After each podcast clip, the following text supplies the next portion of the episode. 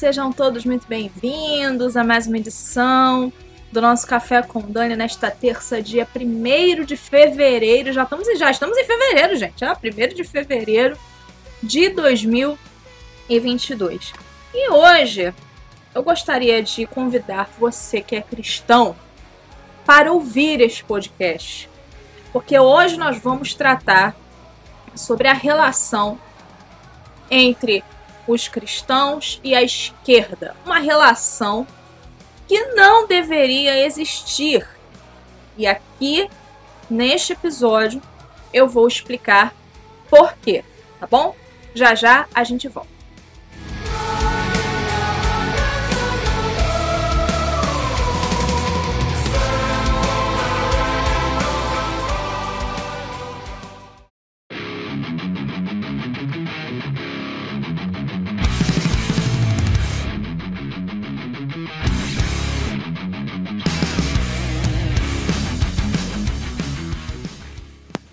Bem, pessoal, estamos de volta com o nosso Café com Dani. E hoje é, eu gostaria de trazer este assunto é, sobre os cristãos e a esquerda, tá? É uma relação que não deveria existir, tá? É, mas que infelizmente muitos é, fazem questão de dizer que não tem nada a ver. Aqui eu vou explicar para vocês como que é nocivo, como que a esquerda nos trata de forma nociva, como que a esquerda é sutil. E aí eu não posso deixar de abrir o podcast antes de entrar no assunto, eu não posso deixar de falar sobre a serpente do Éden. Porque ela foi muito sutil para enganar Eva. Ela foi muito sutil. E tem uma coisa que ninguém fala, ninguém comenta. É, quando Deus falou para Adão para ele não comer do, do fruto, é, o que, que acontece? Era para ele ter dado o recado a Eva, né? Mas das duas, uma. Ou não deu direito, né? Enfim, aconteceu alguma coisa lá, porque não deu muito certo, né? Pior, Adão ainda come do fruto depois. Adão deixa Eva sozinha, come do fruto depois. Nós temos que ter responsabilidade em avisar. Sabe? Fazer o papel que Adão não fez ou fez mal feito. Nosso papel deve ser avisar deixar claro, explicar, ó, não pode, não pode, por isso, por isso, por isso. Então, o objetivo do podcast de hoje é fazer o papel de atalaia. Como está escrito, inclusive, se não é no livro de Jeremias, é no livro de Ezequiel. Que o atalaia toca a trombeta. Aquele que ouve e, e continua, né, fingindo que não ouviu, não é problema do Atalaia. O Atalaia tocou a trombeta. Então aqui eu quero humildemente fazer esse papel de Atalaia. E abrir os olhos dos meus irmãos, especialmente evangélicos, porque os católicos, a galera católica, tá mais casca grossa nesse sentido. Tá mais. É como é que eu vou dizer? Estão mais preparados, tá? Estão mais preparados. Mas a galera protestante, a galera evangélica, continua caindo no conto do vigário. Não sei como é que conseguem. Então, eu estou aqui para fazer este papel, para alertar, tocar a trombeta alertar, tentar abrir os seus olhos e pedir para que Deus abra a sua mente, para que você possa entender o que vai ser dito aqui. Tá bom? Vamos começar. Eu quero começar é, falando sobre o Ciro Gomes, né? Eu já falei para vocês aqui várias vezes, não foi uma vez, não foram duas vezes, que o Ciro é mais perigoso que o Lula. Por quê? Porque Lula é um bêbado, né? Não, não gosta de ler, não é inteligente, não terminou a quarta série, nem a quarta série, né? Não estudou. Então, o Lula, ele. E fora, né? roubos do PT e toda aquela coisa toda. Quem mexe os pauzinhos por detrás do Lula é o Zé Dirceu, tá? Porque nem Lula nem Dilma são inteligentes. A inteligência por detrás é o Zé Dirceu. O Ciro não. O Ciro é diferente. Primeiro que o Ciro fez faculdade, Ciro fala bem. O Ciro, ele aponta erros da esquerda. Vocês já repararam isso?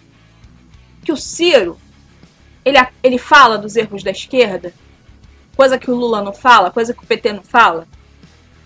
Aquela coisa que geralmente a esquerda fala de é, precisamos é, nos reavaliar, alguma coisa nesse sentido, o Ciro, é lógico que o Ciro faz para enganar, mas o Ciro faz para passar a impressão de que ele é um cara de esquerda, mas não é aquela esquerda malvada. Então ele tem lábia, ele sabe falar, ele é instruído, ele conversa sobre economia. Pode ser. É, é, a economia dele é ter que imprimir mais dinheiro, tá? Mas ele conversa. Ele não foge do assunto. Ele conversa. E o Ciro, para atrair os incautos, ele se camufla. Ele se camufla. Ele se esconde. Ele faz como um camaleão. E agora o Ciro, com aquela esquerda, entre aspas, moderada, está se infiltrando no meio cristão, mais especificamente no meio evangélico. Tá? Só quero lembrar aos senhores pastores que pensam em convidar o Ciro e apoiar o Ciro que ele batia na Patrícia Pilar, tá? Quem bate mulher não pode ser nem síndico de prédio. Quiçá presidente da República. Vamos lá, quero ler para vocês aqui essas matérias que dizem o seguinte: Ciro e Cabo Daciolo participam de culto em Fortaleza. O próprio Ciro publicou a foto em rede social como sinal de aproximação entre os políticos. Vamos lá. É, eles tiraram uma foto na igreja. Ciro, a mulher do Ciro e o cabo da Ciolo. Vou ler a matéria aqui para vocês. O ex-deputado federal Cabo da Ciolo Esteve ao lado do pré-candidato à presidência Ciro Gomes em um culto. Foi na Igreja do Senhor Jesus em Fortaleza neste domingo, dia 30 de janeiro. Ciro compartilhou foto desse momento com seus seguidores em seu perfil. Aí ele escreveu: Momento de fé e meditação com Gisele, que é a esposa dele, e Cabo da Ciolo no culto da Igreja do Senhor Jesus em Fortaleza. Eu quero lembrar a vocês o seguinte. É, eu acompanho alguns canais é, de pastores que não são da minha, da, minha, da minha igreja que falam uma coisa muito interessante. Político você não coloca no púlpito. Tipo assim, é, você não coloca ele pra pedir voto no púlpito. Pra pedir voto, tá?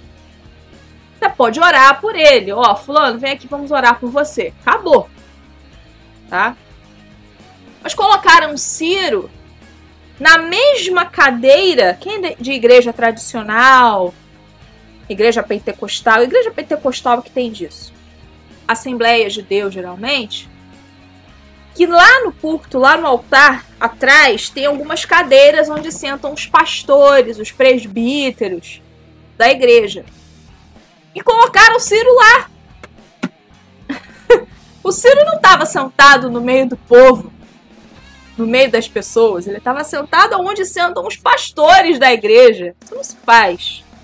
Fosse político de direita. Não se faz isso, não interessa, não se faz isso mas colocaram o Ciro lá no meio dos presbíteros, dos pastores da igreja. Daciolo chegou a, a ser cotado como pré-candidato em 2022, quando se filiou ao Brasil 35, porém retirou sua candidatura em dezembro de 2021. Na ocasião, declarou apoio a Ciro. Daciolo ficou em sexto lugar na última eleição presidencial, com 1 milhão e 300 mil votos. A foto com uma Bíblia é um aceno direto ao eleitorado religioso. No último pleito, o segmento evangélico deu forte apoio na eleição de Jair Bolsonaro. Vamos à próxima matéria, que é do site Gospel Mais. É, um, é, é o mesmo tema, mas aqui está um pouquinho diferente, eu quero ler para vocês. De olho no voto evangélico, Ciro Gomes acompanha Daciolo em culto. Ciro Gomes e a mulher Gisele Bezerra foram acompanhados de Daciolo à Igreja do Senhor Jesus em Fortaleza, liderada pelo apóstolo Luiz Henrique, que é deputado estadual do PP. Tá? Daciolo, que chegou a se apresentar como pré-candidato na disputa de 22, abriu mão da candidatura e declarou ainda em 2021 apoio a Ciro Gomes. O polêmico e caricato ex-deputado atribuiu seu posicionamento a uma inspiração do Espírito Santo. Mas, tipo assim, Cabo Daciolo, a Bíblia diz que Deus não é Deus de confusão. Então, tipo, se Deus é família, se Deus é. Se Deus condena os maus costumes, como é que o Espírito Santo falou que você tem que apoiar um cara que não concorda com nada disso? Você me explica, Cabo da Ciolo, pelo amor de Deus, me explica esse negócio.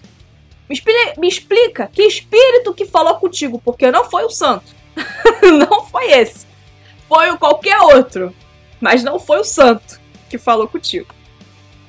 Nas redes sociais, Ciro Gomes afirmou que foi ao culto para um momento de fé e meditação no contraste com o arroba autoritário manifestado por ele próprio em 2020, nós vamos ler, quando apoiou a prisão de padres e pastores que não aceitassem suspender cultos presenciais. Então vocês percebam que é assim. A esquerda não gosta de cristão. Tá? Nós vamos ler, tem dois artigos que eu separei aqui que eu quero ler com vocês também acerca disso.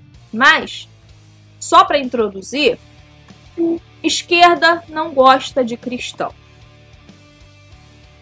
Eles respeitam, entre aspas, respeitam qualquer outro segmento religioso, menos o cristão. Vocês já repararam isso? Vocês já repararam que a implicância é só com a galera evangélica ou só com a galera católica? Vocês já repararam isso?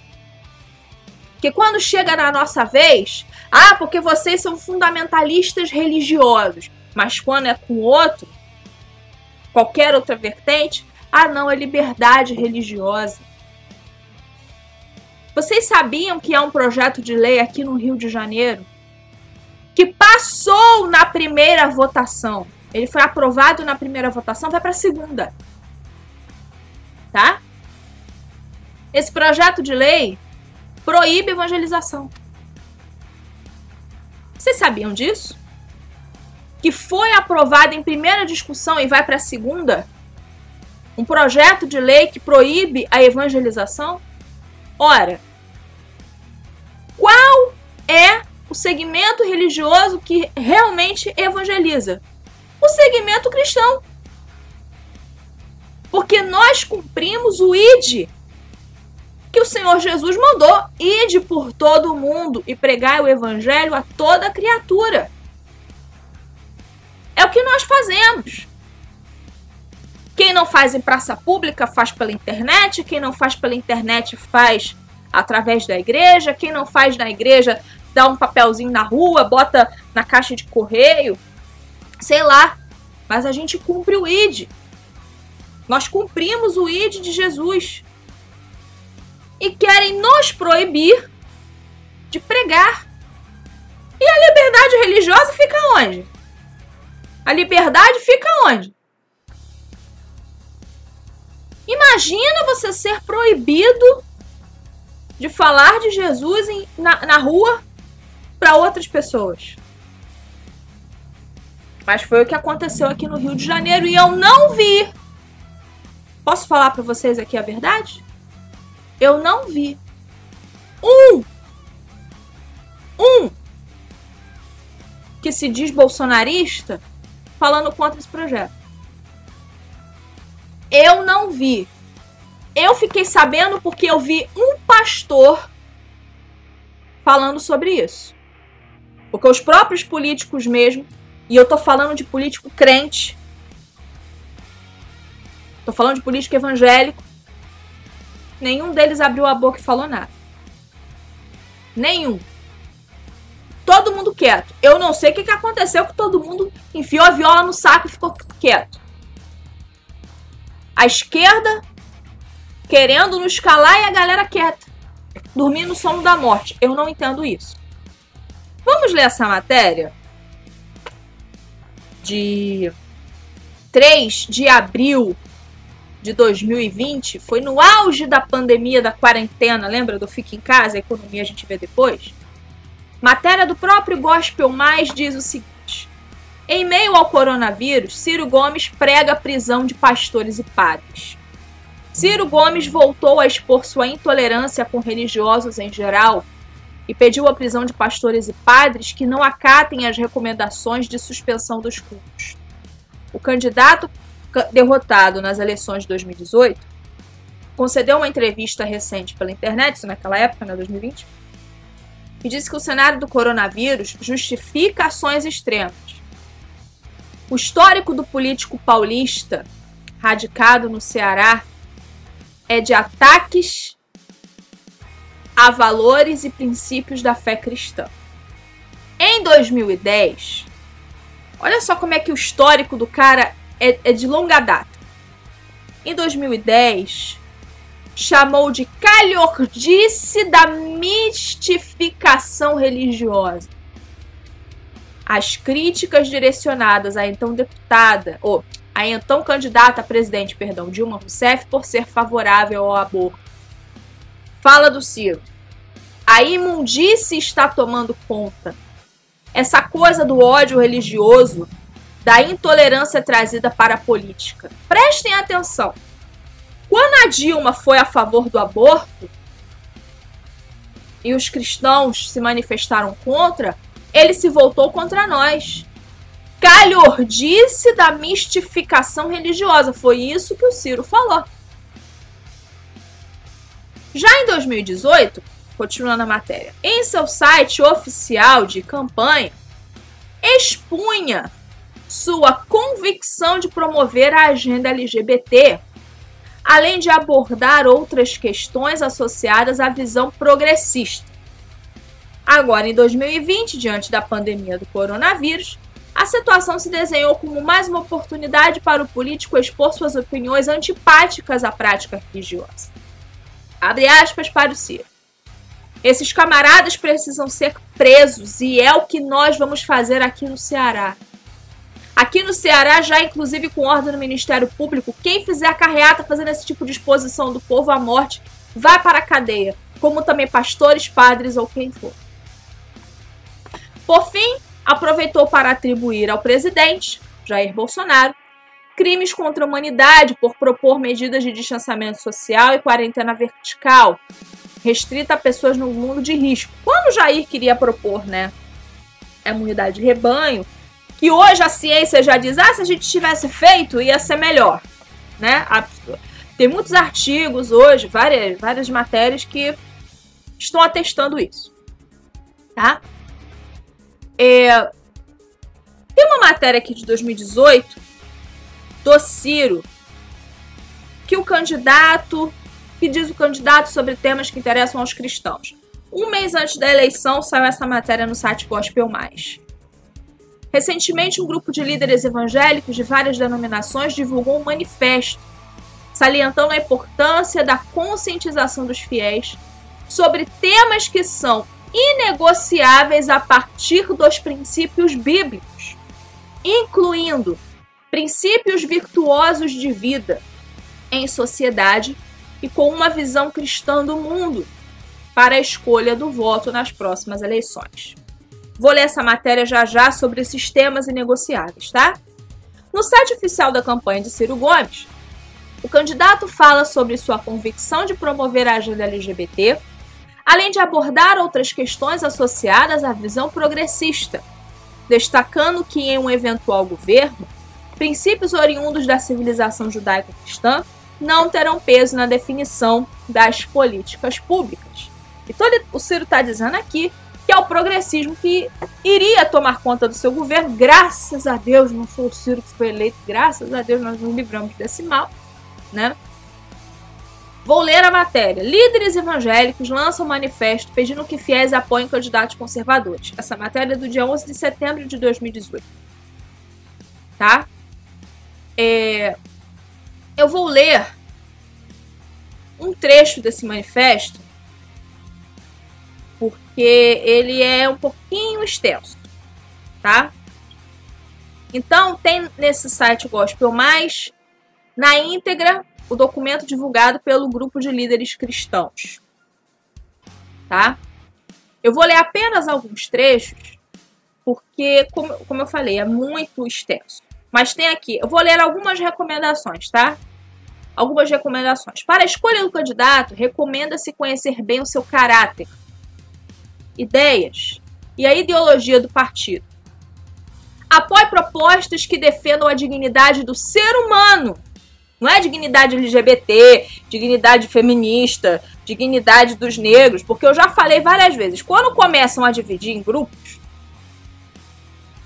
quando começam a dividir em grupos, que a esquerda sabe fazer isso muito bem, você já não está lidando com indivíduos, você está lidando com grupos, com grupelhos, que inclusive são alimentados com dinheiro de partido político, financiados com dinheiro de partido.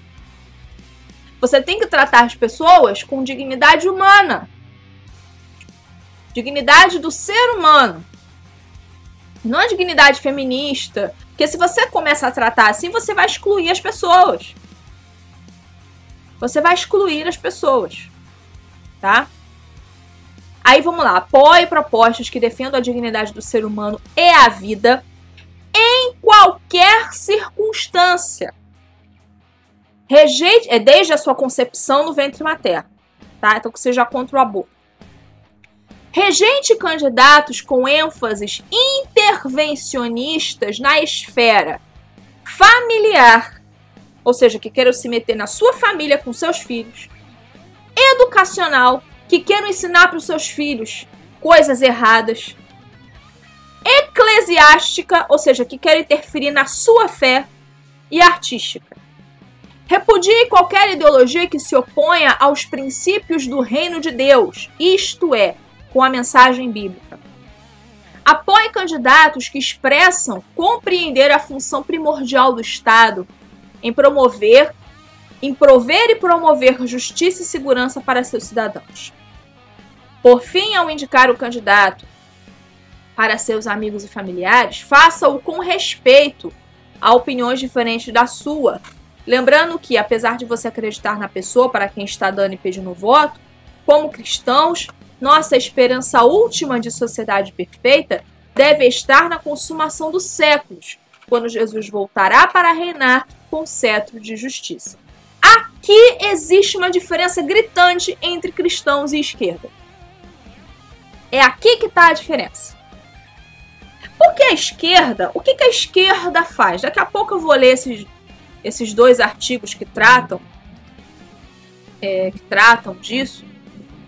É, na verdade, acho que eu vou ler um só, porque os dois são muito parelhos, muito semelhantes. É, mas o que, que acontece? É aqui nesse, nesse ponto que distancia-se completamente a esquerda dos cristãos. Aqui, aqui é que começa mesmo a, a diferença. Por quê? Porque um cristão, embora viva neste mundo, não tem esperança nas coisas deste mundo. Que sabe que tudo isto aqui um dia vai acabar, que Jesus vai voltar, é, e, e, e, e, enfim, né? Novo céus e nova terra, como está em Apocalipse, capítulo 21 e etc. A esquerda não. A esquerda, ela faz assim. A esquerda, ela ensina assim.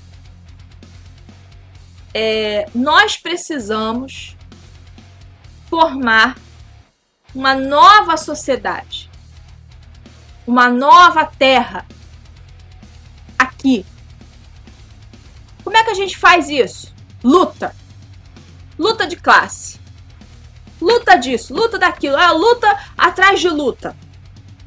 Nós vamos ficar contra os empresários, contra os capitalistas, contra não sei quem, porque nós temos que implementar aqui a justiça social e usam a Bíblia, usam a Bíblia, distorcem a Bíblia para justificar isso. Porque na cabeça desses Zequinhas, Jesus não veio para salvar a nossa alma, mas para trazer justiça social. Mentira! Jesus não veio trazer justiça social. Aí eles pegam aqueles versículos, aquele, por exemplo, aquela história do jovem rico. O jovem rico chega para Jesus e fala: Mestre, que darei, que farei para herdar a vida eterna? E aí Jesus, já no final da conversa, fala assim: Vende tudo o que tens, dá aos pobres, e terás um tesouro nos céus. Depois vem e segue. E aí Jesus disse assim: Não se pode servir a Deus e ao dinheiro. Jesus não está mandando todo mundo ser pobre e comunista. Porque é, é, é, esse é o problema. A esquerda prega isso. A esquerda distorce a Bíblia e prega que Jesus mandou todo mundo ser pobre e comunista porque ele era comunista. Mentira! Primeiro que Jesus tinha profissão, Jesus não era comunista. Jesus tinha profissão, tá? Começo de conversa. Paulo nas suas cartas, eu até faço questão de abrir a Bíblia nessa hora para que você acompanhe junto comigo, porque eu não posso é, falar e falar e deixar vocês aí sem, sem saber onde é que está escrito isso, tá? É, eu vou deixa eu procurar aqui e vou mostrar para vocês aonde que Paulo diz quem não quer trabalhar também não coma. Na segunda carta aos Tessalonicenses, capítulo 3, versículo 10. Porque quando ainda convosco vos ordenamos isto: se alguém não quer trabalhar, também não coma. Se alguém não quer trabalhar, também não come. Então, assim, meu caro, você quer ser comunista? Vai para lá. Sai para lá. Quem não quer trabalhar também não coma. Então, a Bíblia ela não coaduna com o comunismo. Ela, a, a Bíblia tanto não coaduna com o comunismo, nem com o socialismo, que até no céu vai ter diferença. Que existe uma coisa que nós vamos receber chamada galardão, que é a recompensa da nossa vida aqui na Terra. Uns vão receber mais, outros vão receber menos. Não vai ser igual para todo mundo, não. Não vai ser igualzinho para todo mundo, não. Então nem no céu tem essas coisas. Nem no céu. Aquele que muito é dado, muito será cobrado. É o que está escrito. Ou seja, quanto mais você tem, mais você será cobrado. Não é igualzinho para todo mundo. Como prega o comunismo e o socialismo. Não. O que a Bíblia é contra não é o dinheiro, é o amor ao dinheiro. Por isso que Jesus falou, depois que o jovem rico foi embora, não se pode servir a dois senhores, não se pode servir a Deus e às riquezas. Jesus não condenou o fato daquele menino ser rico, condenou o fato dele ter apego às riquezas. Tanto que havia mulheres que patrocinavam Jesus, a obra de Deus, quando Jesus esteve aqui entre os discípulos. Inclusive, uma que era mulher, a mulher era rica. Eu vou tentar achar aqui para vocês. A mulher era rica, tinha dinheiro, tá? Tinha dinheiro, era rica. Ela era mulher de de algum é, superior romano. Não tô lembrada agora, eu tô procurando aqui de forma muito corrida para poder mostrar isso para vocês. É, lá em Lucas capítulo 8, as mulheres que assistiam Jesus. E aí tem uma lista de algumas mulheres que ajudavam Jesus, né? Mulheres que haviam sido é, curadas, é, é, de, é, libertas de espíritos malignos, né? Maria Madalena, Joana, mulher de Cusa, procurador de Herodes. A mulher tinha dinheiro. Essa moça, Joana, mulher de Cusa, procurador de Herodes, ela tinha dinheiro. A Bíblia diz: as quais lhe prestavam assistência com seus bens. Então o problema não é ter dinheiro, não. O problema é botar o coração no dinheiro. E achar que o dinheiro por si só vai te sustentar. O que a esquerda prega é o seguinte: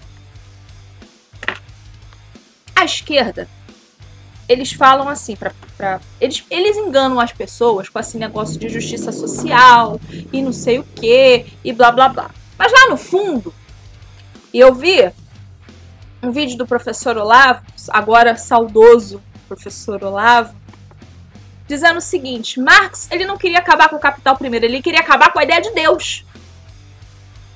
Porque é aí que está o problema.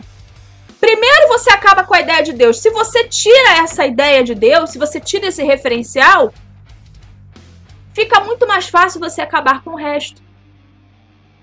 Então a esquerda fala o seguinte: eles não falam de Jesus como filho de Deus, eles não falam de Jesus como Salvador, eles não falam isso de Jesus. Eles falam que Jesus veio trazer justiça social, igualdade, que Jesus andava com os pobres que não sei o quê. Vocês já leram aquela passagem da mulher que ungiu os pés de Jesus com um bálsamo? E aí Judas, né? Que Judas ele era o ladrão. Judas era meio petista. Judas era o ladrão. E Judas falou assim: Ah, podia ter vendido esse bálsamo. Olha só a ideia de Judas. Podia ter vendido esse bálsamo e dado para os pobres. Sabe o que Jesus falou? Os pobres sempre tereis convosco. Ou seja, o pobre não vai deixar de existir nunca. Então parem de acreditar nessa lorota da esquerda de que Jesus veio trazer justiça social. A Bíblia, ela diz o seguinte: Bem-aventurado aquele que acode o necessitado. Se eu não me engano, Salmos 40 e alguma coisa. Não estou lembrada direito não sei se Salmos 40, 41, alguma coisa assim. Mas está escrito lá: Bem-aventurado aquele que acode ao necessitado. O Senhor o livra no dia mau. Salmos 41. Salmos 41. Bem-aventurado aquele que acode ao necessitado, o Senhor o livra do dia mau. No dia mau, o Senhor o livra. Quem é o necessitado? É o pobre. É o pobre. Então, é instrução de Deus que nós ajudemos o nosso próximo. Mas Jesus não veio trazer justiça social. Tirem isso da cabeça. Fora que várias ideias de esquerda vão contra a Bíblia. Primeiro, essa de tirar a divindade de Jesus. Eles tiram, eles, eles esvaziam a, a, a, divindade de Cristo. E segundo as outras ideias loucas que eles gostam de acrescentar. Eu vou ler para vocês um trechinho do artigo Os Cristãos e a Esquerda, do site projetocrer.com.br. Eu vou colocar esse artigo lá no nosso canal do Telegram, Café com Dani Oficial. Se você não é inscrito, se inscreva, porque este link deste site eu vou colocar apenas lá para a galera ler, tá bom? Vamos lá, eu vou ler só um pedacinho porque o artigo é comprido e tal. Os cristãos não devem se comprometer com a agenda esquerdista em primeiro lugar, porque o socialismo tem uma cosmovisão conflitante com a fé cristã. A esquerda histórica é radicalmente materialista.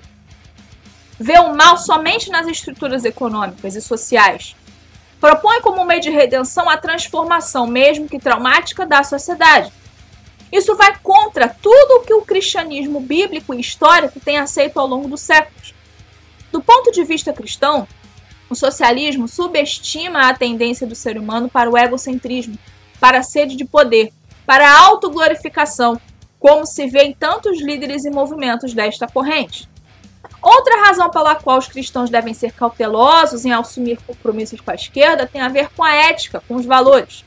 As ideologias da esquerda são notórias por seu relativismo moral. Os fins justificam os meios.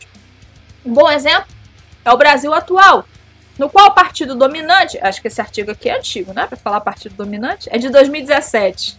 O Jair não tinha sido eleito.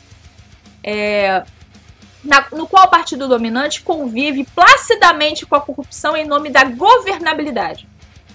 E o ex-presidente, em troca de uns parcos minutos adicionais no horário de propaganda eleitoral, faz aliança com um dos políticos de pior reputação do país, contra o qual dirigiu as mais acerbas críticas no passado. Por último, existe a questão da lealdade suprema do cristão. Assumir compromissos viscerais com sistemas, líderes e regimes político-ideológicos é mais uma forma de idolatria entre tantas que disputam a supremacia no coração do povo. É exatamente por causa deste conflito de lealdades, Cristo versus César, que os cristãos estão entre os grupos mais hostilizados e perseguidos por regimes de esquerda ao redor do mundo. Quando um cristão se define como de esquerda, em certo sentido, está compactuando com todo o sofrimento imposto aos seus irmãos por quase um século. É claro que um cristão sempre pode dizer: Eu sou de esquerda, mas isso não significa que tem que concordar com toda a agenda socialista. Pode-se argumentar que o esquerdismo evoluiu e significa hoje algo bem diferente do que aconteceu na União Soviética ou na China.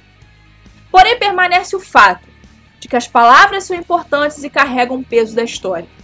Um cristão convicto não deve se identificar por um rótulo que concentra tantas associações negativas. É preferível deixar de lado essa autodescrição. É importante o envolvimento dos cristãos na luta pela justiça social, blá blá blá blá blá. É, contanto que isso seja feito a partir de pressupostos bíblicos, que foi o que eu falei aqui. Salmos 41, bem-aventurado aquele que acode necessitado. E não ditados por qualquer ideologia política. Como adverte o apóstolo Paulo, não vos amoldeis ao esquema deste mundo. Romanos 12, 2, que é não vos conformeis com este século. Enfim, esse artigo aqui Perdão. Ele é bem interessante porque ele trata de uma coisa que a galera que se diz cristão de esquerda não se lembra. A esquerda prejudicou, fez muito estrago na Rússia com o comunismo, na Itália com o fascismo, na Alemanha com o nazismo, na China com a sua revolução, em Cuba, com a sua revolução socialista. Na Venezuela. Como é que pode alguém que se diz cristão compactuar com um regime que matou e até hoje tem matado tantas pessoas? Como pode alguém se dizer cristão de esquerda sabendo que na Coreia do Norte quem é pego com a Bíblia vai preso? Não sabia disso? Na Coreia do Norte, se você é preso, com, se você é pego com uma Bíblia, você vai preso. Cristãos são levados a campos de concentração para trabalho escravo. No frio, sem sem cobertas, sem agasalhos, sem nada disso. Como é que pode alguém que se diz cristão compactuar com esse tipo de prática? Como que pode? E tem uma coisa aqui também. Tem uma coisa. Como eu falei, os católicos, eles estudam mais a esse respeito. para o povo evangélico falta este estudo. Falta se debruçar. Falta estudar.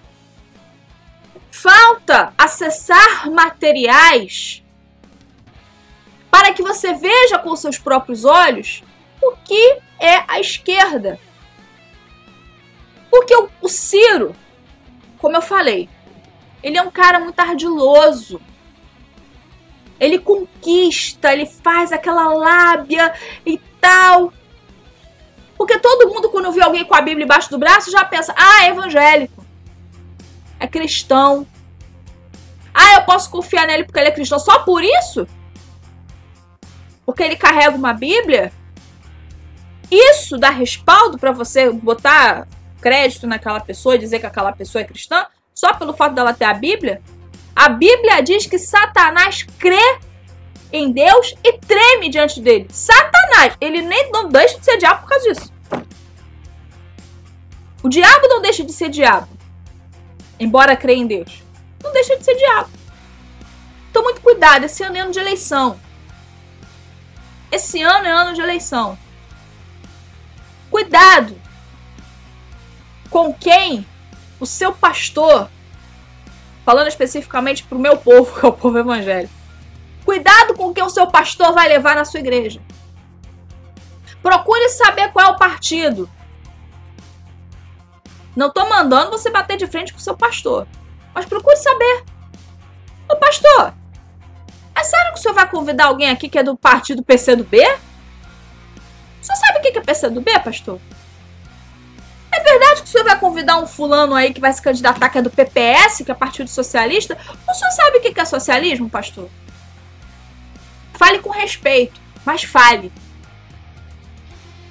Fale com respeito, mas fale. Pastor, isso não tá certo, não. O senhor sabe o que é socialismo? O senhor sabe o que é comunismo? O senhor sabe o que esse sujeito defende? O senhor sabe do lado de quem que ele tá? Como é que o senhor traz para o altar da igreja uma pessoa dessa, pastor? Pelo amor de Deus, abre os olhos. Abra os olhos. E são pessoas que depois vão se voltar contra nós. São pessoas que depois vão se voltar contra nós. Então, todo cuidado é pouco. Aliás, todo cuidado será pouco este ano na hora de eleger. Seja deputados, senadores, governadores e especialmente presidente da República.